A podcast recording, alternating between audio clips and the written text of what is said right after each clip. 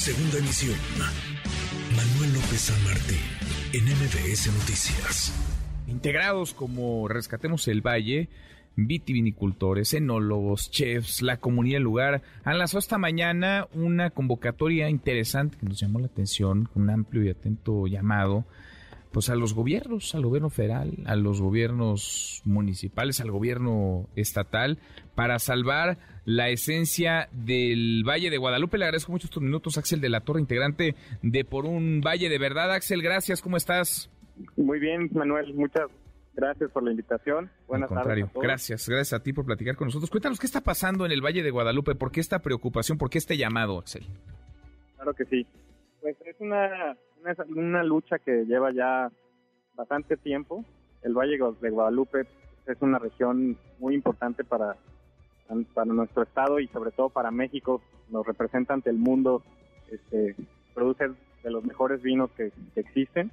Y en los últimos 5 o 10 años ha existido un deterioro y un abandono en el tema del crecimiento desordenado y en, y en la misma pérdida de la vocación agrícola que tiene el valle.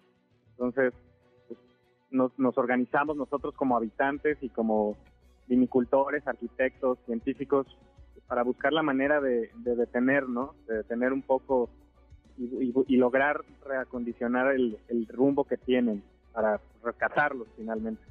Ahora, eh, eh, Vaya, porque el Valle de Guadalupe es muy rico en muchos sentidos, pero hemos visto cómo hay lugares magistrales en México que tienen una enorme belleza, que tienen una calidez brutal de, su gente y terminan desvirtuándose, terminan convertidos en un, centro turístico más. Eh, ¿Estamos a tiempo? ¿Qué se ha perdido hasta ahora, Axel, digamos, para dimensionar en dónde estamos hoy? Eh, sí, exacto.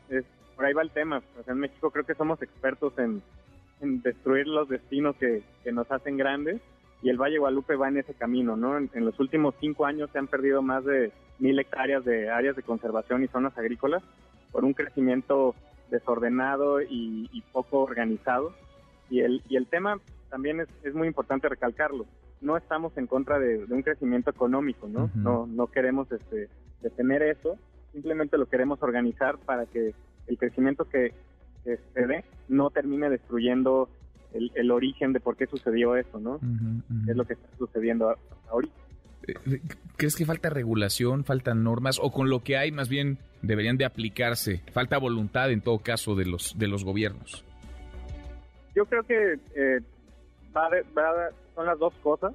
O sea, sí es sí existe una necesidad mayor de, de la aplicación de las leyes existentes, una voluntad política de hacerlo, pero al mismo tiempo también este, es necesario yo creo que una nueva manera de, abordar el problema pensando en a lo mejor una eh, declaratoria de un área protegida cultural que sea federal, en algo así. Y también es un tema como particular de los empresarios, ¿no? Porque pues los empresarios eh, son parte del, de este desarrollo muy descontrolado, ¿no? Este, y pues finalmente si todos cumplimos las reglas, vamos a crecer bien, ¿no?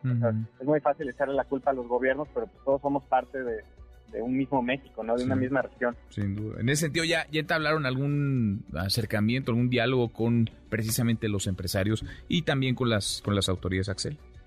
Sí, sí, hemos tenido este, muchos acercamientos y han salido cosas muy positivas, pero yo creo que el problema ya rebasa un poco la capacidad de, pues, de nosotros mismos y, del, y de las mismas autoridades eh, cercanas al valle.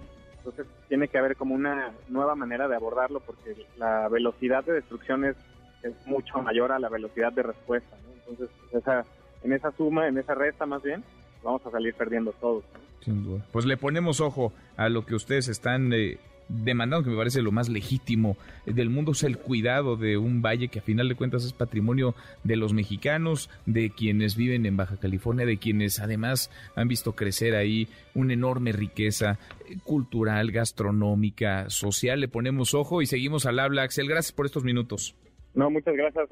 Saludos a todos. Gracias, muy buenas tardes. Noticias.